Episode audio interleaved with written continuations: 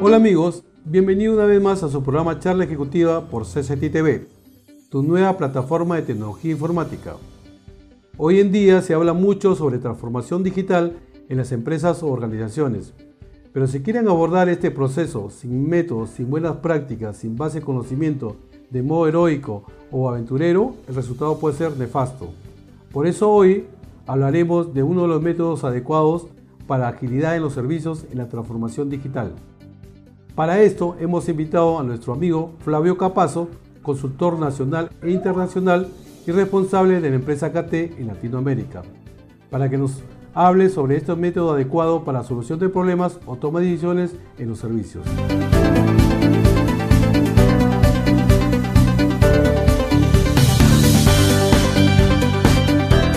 Hola, ¿qué tal? ¿Cómo estás, Flavio? Bienvenido a CCT TV. Gracias, gracias. Encantado de estar acá contigo. Cuando hablamos de metodologías adecuadas para solución de problemas o toma de decisiones, ¿a qué nos referimos? Mira, lo que sucede es que muchas organizaciones están concentrándose todos sus esfuerzos en tratar de desarrollar nuevos productos, nuevos conceptos, eh, transformación digital, ¿no? Y todo eso está muy bien. Pero ¿qué es lo que sucede? Internamente todavía tenemos problemas graves porque las personas no saben tomar correctamente decisiones, no saben analizar correctamente los problemas. Entonces, ¿qué es lo que sucede? Tú puedes tener organizaciones en las cuales, por ejemplo, eh, resolver un incidente, obviamente muchos les toman minutos resolverlo, pero hay otros que les toma horas, incluso días, lo cual implica una pérdida de productividad muy grande. imagínate, pues tiene 100 usuarios parados durante dos o tres horas porque no pueden hacer su trabajo. Y entonces eso implica pérdida para la organización. Ahora, más aún, imagínate ahora que se viene la transformación digital y que estamos tratando de trasladar más tareas hacia los clientes, o sea, que ellos mismos hagan las cosas. Cuando el cliente no puede hacer algo debido a que ha habido algún tipo de incidente, ¿qué es lo que ocurre? El cliente se va a frustrar, va a decir esto no funciona, o como el caso, por ejemplo, de, de la telefonía. Hoy en día es muy fácil pasar de una telefonía a otra entonces, una persona que está en el prepago, si en un momento el sistema de facturación de la compañía no funciona, ¿qué va a hacer? Va y saca el chip de la compañía B y recarga ahí. Y entonces la empresa perdió una venta. Claro. ¿Mm? Entonces, ese tipo de cosas son las que mm, obligan digamos, a las empresas a mirar un poquito, oye, miremos para adentro. Es muy bonito, es muy interesante, ¿no? Sacar cosas nuevas, desarrollos nuevos. Tampoco estoy diciendo que no haya que hacerlo. Pero lo que tenemos que hacer es pensar, oye, también tenemos situaciones internas que no estamos resolviendo correctamente, que no estamos trabajando de la mejor manera. ¿Y para eso qué hay que, hacer? Eh, tenemos que desarrollar en las personas la capacidad de resolver mejor sus problemas y por ende tomar mejores decisiones. Es decir, para esto conlleva a llevar una metodología. Exacto, trabajar con un método. Correcto. ¿no? Lo que pasa es que las personas no estamos acostumbrados a trabajar con método. En muchos casos trabajamos por intuición. ¿no? Entonces, cuando yo me encuentro en una situación en la cual este, no conozco la respuesta, ¿no? es obvia la respuesta, mi cerebro automáticamente lo que hace es comenzar a buscar en su experiencia algo similar. Entonces, ah, se cayó esta aplicación. Mm, la semana pasada se cayó por un problema de comunicación. Ok, vamos a tratar de mirar si hay algo en comunicaciones. Comenzamos a trabajar. Uy, no, no había nada en comunicación. Ah, bueno, pero entonces tal vez sea algo del servidor. Vamos a mirar el servidor. Mm, tampoco era el servidor. Y así comenzamos a perder tiempo porque estamos, lo que se conoce en el argot, con el enfoque piñata. ¿No? Entonces estamos con los ojos cerrados, dando de golpes a ver si le acertamos al problema. en lugar de realmente tratar de ir sistemáticamente descartando posibles causas y quedarnos con la más eh, apropiada, o sea, la más posible o las más probables causas. Correcto. Eh, ¿Y tú crees justamente para estos eh, incidentes, cuál es la mejor metodología o que podemos utilizar para resolver estos problemas? ¿no? Bueno, casualmente yo trabajo con una de ellas. ¿no? Explícanos sobre esas. la empresa Kepner Trio es una empresa que fue fundada hace 60 años. ¿no? Eh, nació a raíz de un requerimiento que le hicieron en el gobierno norteamericano para hacer un análisis acerca de cómo las personas tomaban decisiones. Específicamente las personas encargadas de lanzar los misiles nucleares. ¿Y entonces qué ocurrió? Cuando hicieron este análisis encontraron que dos personas que habían tenido la misma formación, que trabajaban con los mismos procedimientos, que tenían el mismo tiempo en la empresa, frente al mismo paquete de información, tomaban decisiones diferentes. ¿Y a qué se debía esto? Que cada uno de nosotros tenemos diferentes eh, sentimientos, tenemos situaciones que están en nuestra mente afectando nuestro proceso de decisión, aunque no nos demos cuenta. Cada quien hacía de acuerdo a su pensamiento. De acuerdo a su pensamiento y de acuerdo a su situación, porque incluso la misma persona enfrentado al mismo paquete de información en otro momento, tomaba una decisión diferente. Imagínate el caso, ¿no? Este, yo soy un, un oficial, ese día me he peleado así terriblemente con mi pareja, con mi mujer, y llego molestísimo al trabajo y me llega la orden de iniciar la destrucción del mundo. Ah, está bien, pues que se vayan todos, ¿no? Claro. ¿Ok? Por impulso. Por impulso, porque estoy molesto, estoy fastidiado, ¿no? Y tal vez otro oficial, ese mismo día, su esposa le acaba de decir que va a tener su primer bebé. ¿Con qué ganas va a apretar el botón la persona? Claro. Son dos situaciones diferentes, y las emociones diferentes en ese momento. Exacto, entonces hay toda una emocionalidad involucrada en eso. Entonces Kepner y Trigo desarrollaron, y hicieron primero esta investigación, se le entregaron al gobierno norteamericano y lo que ocurrió fue que, por supuesto, el gobierno está, se quedó espantado de que todo su sistema de defensa dependía de la decisión de una persona ahí abajo en la línea. Así que cambiaron. El gobierno hoy día trabaja con eh, lo que llaman el hombre del maletín.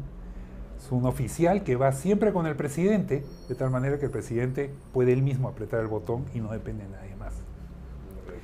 Pero a partir de ahí, Kepner y Trigo lo que dijeron es, bueno, si bien muchas veces no tomamos decisiones de una manera racional, eh, evitando sentimiento, hay otras ocasiones que sí, hay mejores prácticas. Y entonces consolidaron esas mejores prácticas en una metodología que ya tiene 60 años en el mercado, más de 3 millones de personas entrenadas, empresas que eh, han logrado reducciones del 60-70% en su tiempo de solución de problemas, porque lo hacen con un método, de una forma estructurada. Correcto. Dime, ¿me puedes explicar un poco más del método en sí? Para poder eh, más o menos eh, centrarnos en qué nos puede ayudar en una organización esta metodología? Ok, el método se basa en preguntas, en hacer preguntas estructuradas. Y eso es algo que podemos encontrar, encontrar ejemplos en nuestra vida diaria.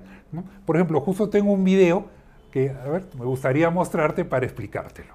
Recibimos una llamada a las 2 de la mañana la hija está llamando, acaba de salir del concierto y su carro no arranca. ¿Estás segura?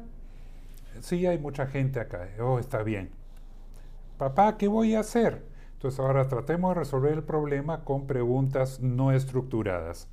Así que va a ser un escalamiento, ¿no? Y la señora, pues no, que no debió haber ido al concierto, ¿no? Comienza, pero su carro no arranca. Entonces llama ahora al experto, que es el hermano, ¿no? Y le dice que el carro no arranca. Ah, les dije que no compraran ese carro, que son malos. Ya, pero no hay tiempo para eso. ¿Qué hacemos? Ah, ¿cuándo fue el último servicio? Hace 30 días. Uy, ¿chequearon la batería? No sabe. Ah, puse cables ahí en tu maletera. Uy, pero hay muchas cosas ahí. No importa, sácalo y busca. Hay alguien que te ayude. Ah, pero ¿se fijaron que los conectores y bordes estuvieran bien? Ay, no sé, pues. ¿Habrá corrosión? Mm, no sé, no veo, no funcionó el pase de carga. Y claro, no va a pasar seguramente si, no hay, si hay corrosión. Bueno, ¿qué hago? Pues, ah, bueno, te voy a recoger. Ahora veamos nuevamente haciendo preguntas estructuradas. Te voy a hacer algunas preguntas. ¿Qué pasa cuando tratas de arrancar? Nada. ¿Qué quieres decir con nada? No hay sonido, no hay luces, ¿qué? No, no funciona el motor, pero las luces sí prenden. Ah, entonces sí tienes batería. ¿Y entonces qué hago? Oye, mira la palanca. ¿No será que no está en park? Oh, estaba, no estaba en park. Hoy ya arrancó. Vaya, no. Entonces, fíjense la cantidad de preguntas que tuvimos que se hicieron de una manera poco estructurada y cómo se resolvió con cuatro preguntas estructuradas. Bien, entonces, como ves, acá en el, en el, video lo que observamos fue una situación de nuestro día a día. Correcto. En el cual, a partir de hacer mejor las preguntas, logramos resolver más rápidamente el problema de la señorita con su automóvil. Esto mismo, Kepner Trigo lo que hizo fue estructurarlo con una serie de preguntas para encontrar la causa raíz de los problemas. Entonces preguntamos, ¿qué cosa es el problema? ¿Dónde está ocurriendo? ¿Cuándo comenzó? Y preguntamos tanto lo que es el problema como lo que no es el problema, que es algo muchas veces descuidado. O sea, nos concentramos demasiado en lo que es el problema, pero no miramos lo que no es el problema. Y eso nos puede dar información muy valiosa. ¿Por qué solo se cayó un servidor y no se cayó el otro que es supuestamente igual? ¿Por qué solo estas agencias? ¿Se cayeron todas las agencias o solo algunas? Y si se cayeron algunas, ¿por qué esas? ¿Qué cosa tiene de particular? Ese tipo de información nos permite descubrir posibles causas con mucho más rapidez, o sea, comenzar a acotar el proceso de investigación hacia las causas más probables. ¿no? Te pongo un ejemplo. Eh, eh, en una empresa, con una entidad bancaria con la que estoy trabajando en este momento, ellos eh, reportan una mañana a las 7 y media, 8 de la mañana, tenemos problemas con las tarjetas de crédito. Y así es como llega el ticket inicialmente y seguramente a muchos de los que están viendo este programa les llega de esa manera. Problemas con tarjeta de crédito. Mm. Entonces se encienden todas las alarmas y ahí entonces es, a ver, espérense, tranquilícense. Preguntemos, tarjeta de crédito, ok, tengo problemas. ¿Qué significa el problema? ¿Qué tipo de problema estamos teniendo? Ah, mira, no podemos pagar servicios. Ah, ok, no se pueden pagar los servicios con tarjeta de crédito. Ok, perfecto. Ahora, ¿con ninguna tarjeta de crédito o con alguna en particular? Ah, mira, es solo con esta tarjeta en particular. Ok, ¿qué tiene de particular esta tarjeta que no tiene, y ahí estamos viendo el no es, las otras tarjetas? Ah, que esta se procesa a través de un circuito especial que va a un, lugar. Ok, vamos a, a, buscar, ver en ese lugar qué es lo que está pasando. Y resulta que ese lugar está funcionando perfecto. Ah, si ese lugar está funcionando perfecto, entonces el problema es la respuesta. Vamos a ver, y estaban todos los mensajes encolados porque el gateway donde entraba esa respuesta lo habían cerrado la noche anterior por un mantenimiento y se habían olvidado de abrirlo. Entonces, haciendo preguntas ordenadamente, encontramos la causa del problema. En lugar de en ese momento comenzar a desarmar cosas, a bajar, a hacer... el día a día de los incidentes a veces es resolver en el momento. Así es. Eso, este análisis conlleva un tiempo. Ajá. Entonces, ahí creo que ya entraría otra vez específica el análisis mientras el incidente siguen avanzando en su día a día. No, igual tienes también que tomarlo en cuenta. ¿Por qué? Porque eh, el incidente, mientras yo no sepa claramente qué es el incidente, cualquier cosa o muchas de las cosas que puedo estar haciendo para resolverlo pueden ser inútiles y pueden estar creando problemas. En el caso de incidente, nuestro objetivo es restaurar servicio. A eso iba. ¿No? No necesitamos encontrar la causa todavía. Mientras voy analizando, eh, va llegando el tiempo y, eso no es el área de incidente. El área de incidente es. resolver en ese momento o eh, consultar a su base de datos sobre un incidente parecido o igual. Así es. O sea, si lo tienes en tu base de datos, perfecto. Si ya si conoces la causa ¿no? de tu experiencia y rápidamente haces algo y lo resuelves, perfecto. Pero si ya probaste una solución y sigue el servicio caído, si probaste otra y sigue el servicio caído, entonces, ok, detente, tienes que pensar un poquito porque estás este, tirando patadas al aire. El objetivo en un incidente es restaurar servicio, no es encontrar la causa. Pero de todas maneras necesitamos tener una idea clara de qué es lo que está sucediendo. Entonces, puede suceder que, como en una PC, ¿no? oye, no está funcionando algo, a ver, reinícialo. Y comenzó a funcionar, perfecto, está resuelto el incidente. Puede suceder eso también en un ambiente grande, en, un servidor, en un, en un network, etc. ¿okay? Pero si tú ya hiciste una prueba de reiniciar, si hiciste otra prueba y no funcionó y no se restauró el servicio, hiciste otra prueba de eh, este, darle rollback al parche que instalaste hace un par de días y tampoco solucionaste, en ese momento tienes ya que detenerte porque te debe dar cuenta que estás tirando patadas al aire. Estás haciendo lo que se me ocurre en ese momento, no tengo ni idea realmente de lo que está sucediendo. Entonces, en esos casos es mejor aplicar la metodología. Entonces, podrás usar la, metodología en el caso de incidentes, tal vez lo uses en un 5%, 10% de tus incidentes. ¿eh? Pero son el 5 o 10% que te generan el 80% de las dificultades del área. O sea, esto va de la mano entonces incidentes con problemas. Así es.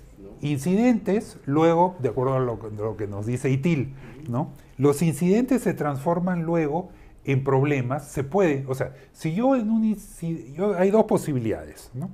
Yo, el incidente, encontré la causa durante el proceso inicial de análisis. Entonces ya no tengo que hacer más por el momento con ese tema específicamente. Pero si no encontré la causa, entonces yo lo paso al área de problemas. Y entonces ahí sí se debe formar un equipo con metodología nuevamente para hacer un, análisis mucho más detallado, más profundo, más completo de lo que está sucediendo. Que ya es problema, o sea, el análisis ya y entonces ya pasamos un grupo donde analice más el problema y que incidente se dedique más a lo, al, día a día. Al día a día, a las cosas rápidas. ¿no? Tiene que estar separado. Hay organizaciones que lo tienen medio, medio unido. Creo que eso no funciona, ¿no? No funciona. Y de hecho ITIL te lo dice bien claro. Tienes que tener... pueden ser incluso las mismas personas. ¿okay? Una organización pequeña, tal vez no tengas la posibilidad. Creo que no es muy recomendable, ¿sabes? Porque... Eh, si ya en una organización mayormente eh, los, los, que están en incidentes son los, los, los GLDs, los que están al día a día, y los que resuelven son los problemas son los que están en la área técnica, que son los especialistas, que son los que ven realmente y analizan los problemas en, en sus respectivos eh, áreas, ¿no? Por ejemplo, puede ser en comunicaciones, puede ser el área de servidores, puede ser el área de aplicaciones. Entonces, hay diferentes áreas que conllevan a un servicio. ¿Me entiendes? Es por eso que los responsables o los que llevan esas áreas deberían conformar de repente el, grupo de, de procesos de problemas. De problemas, así es. Para poder, eh, que ellos son más, más conocen el, el, el elemento del, del, del, servicio, son ellos los que van a analizar y llevar a, resolver. A resolverlo. Que creo que eso es lo más conveniente, ¿no? Debería ser. Organizaciones pequeñas que tienen que compartir ese rol. ¿no? Pero sí, la idea es llegar a eso, ¿no? Llegar a separarlo. ¿no? De hecho, también es muy importante cuando tú haces la escalación. ¿no?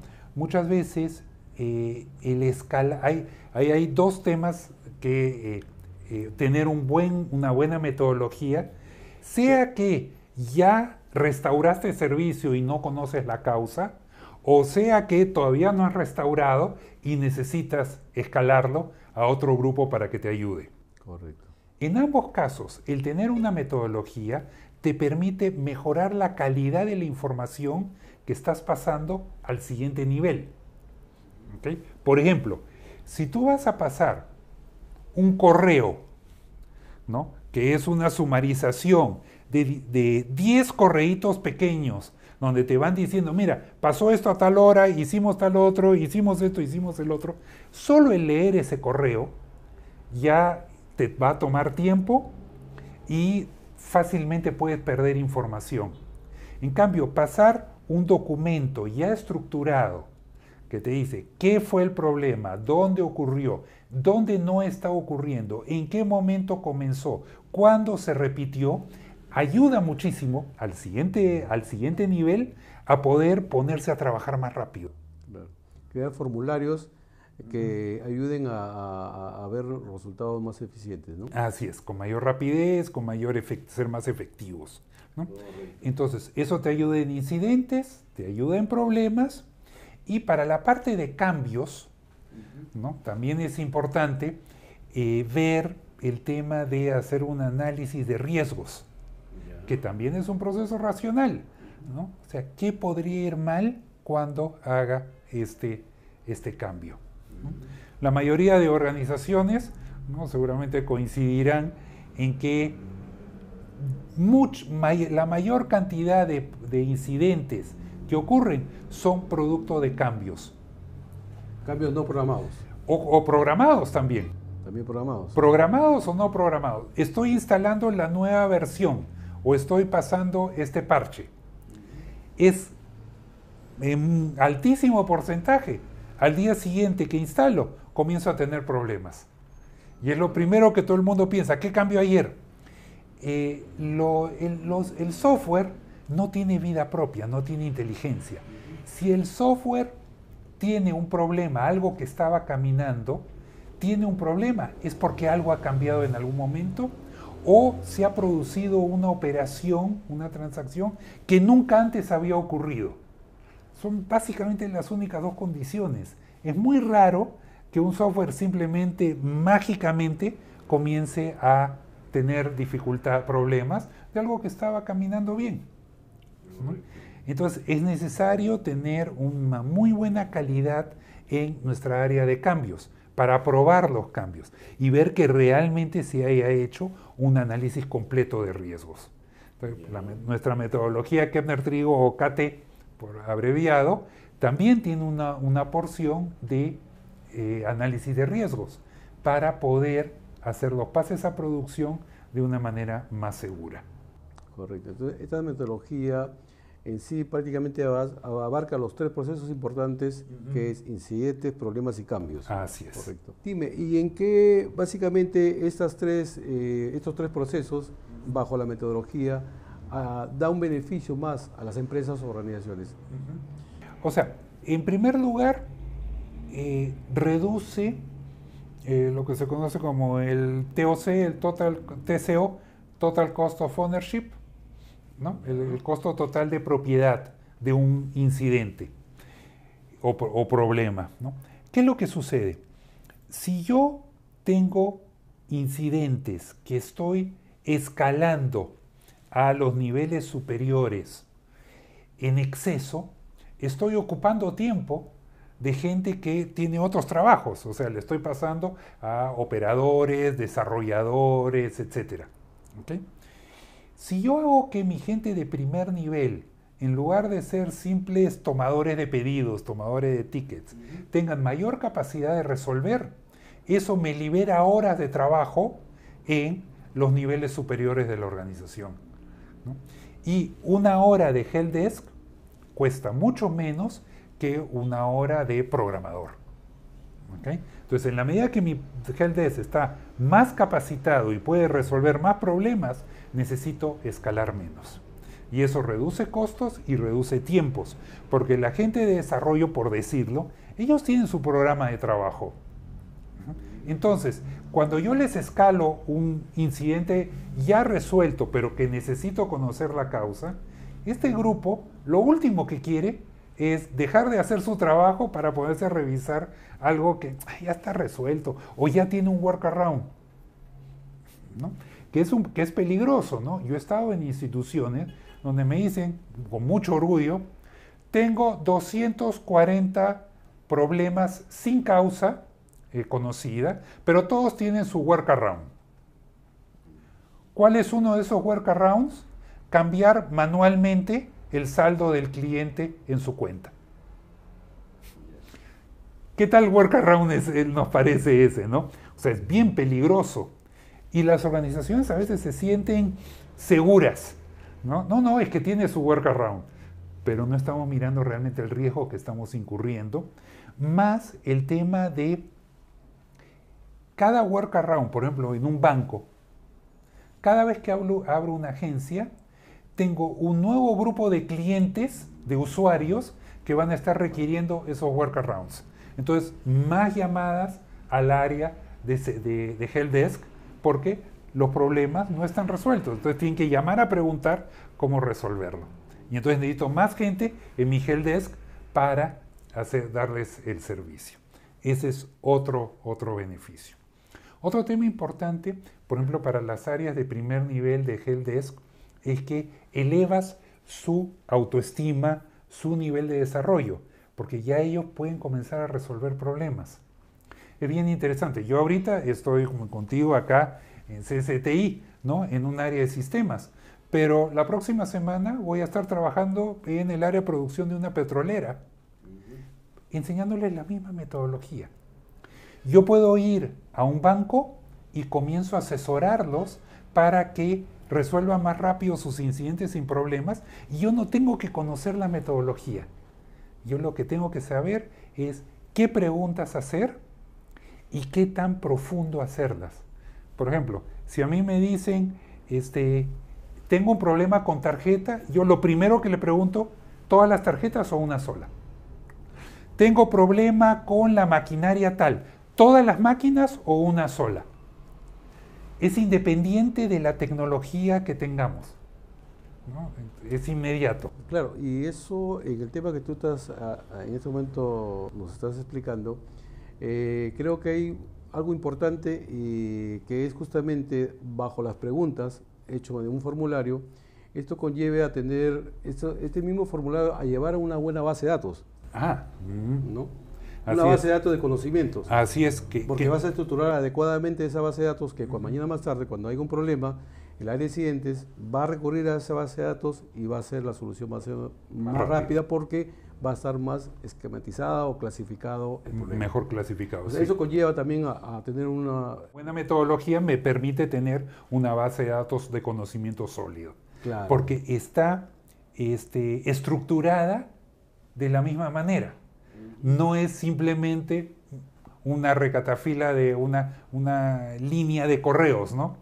un hilo de muchos correos, que es como suele documentarse hoy en día. Claro, y esa misma base de datos va a llevar a que los procesos de incidente, inclusive a los procesos de problema, eh, vean y analicen adecuadamente, porque puede ser que un incidente ya haya sido resuelto y está en la base de datos y de repente por ahí se pasó el ticket de incidentes a problema cuando dijeron esto ya hemos resuelto. Recuerden a la base de datos, pero si esto ya hemos resuelto. Entonces automáticamente resuelven, revuelven a incidentes. Me parece muy bien la metodología. Eh, va a beneficiar a muchas organizaciones y no necesariamente tiene que ser esta metodología en TI, también puede ser en la parte de gestión, de, en la parte administrativa, ¿correcto? Así es, o en la parte industrial, porque estamos hablando de procesos que conllevan todo eso, porque esto lo llevamos a diferentes áreas de, una organización o una empresa, ¿no? Así es. Ok, Flavio, no sé, ¿tienes algo más que agregar al tema? Me pareció interesante y, Sí, solo comentarles, mucha gente tiene la duda, ah, Flavio, lo que tú vendes es un software. No, yo no vendo un software. Yo no trabajo. Nosotros no tenemos un software. Lo que hacemos es empoderar a las personas para que resuelvan sus problemas. ¿Cómo? A través de preguntas estructuradas. Eso, eso es lo que hacemos. ¿no? Y con la metodología. Con la metodología, así es. ¿no? Entonces, eh, es aplicable a todas las personas, a muchísimas diferentes ambientes, organizaciones, etcétera, y hasta en nuestra vida diaria, ¿no? Como, como les mostré en el, en el video al inicio. Correcto. Ok, Fredo, muchas gracias y, encantado tenerte en nuestro programa y, que nos haya hablado un poco más de esta metodología de KT que van a ayudar a muchas organizaciones que de repente no conocen y si que las conocen ya van a profundizar un poquito más con el tema. Perfecto. Ok, gracias, Muchas gracias. ¿ah?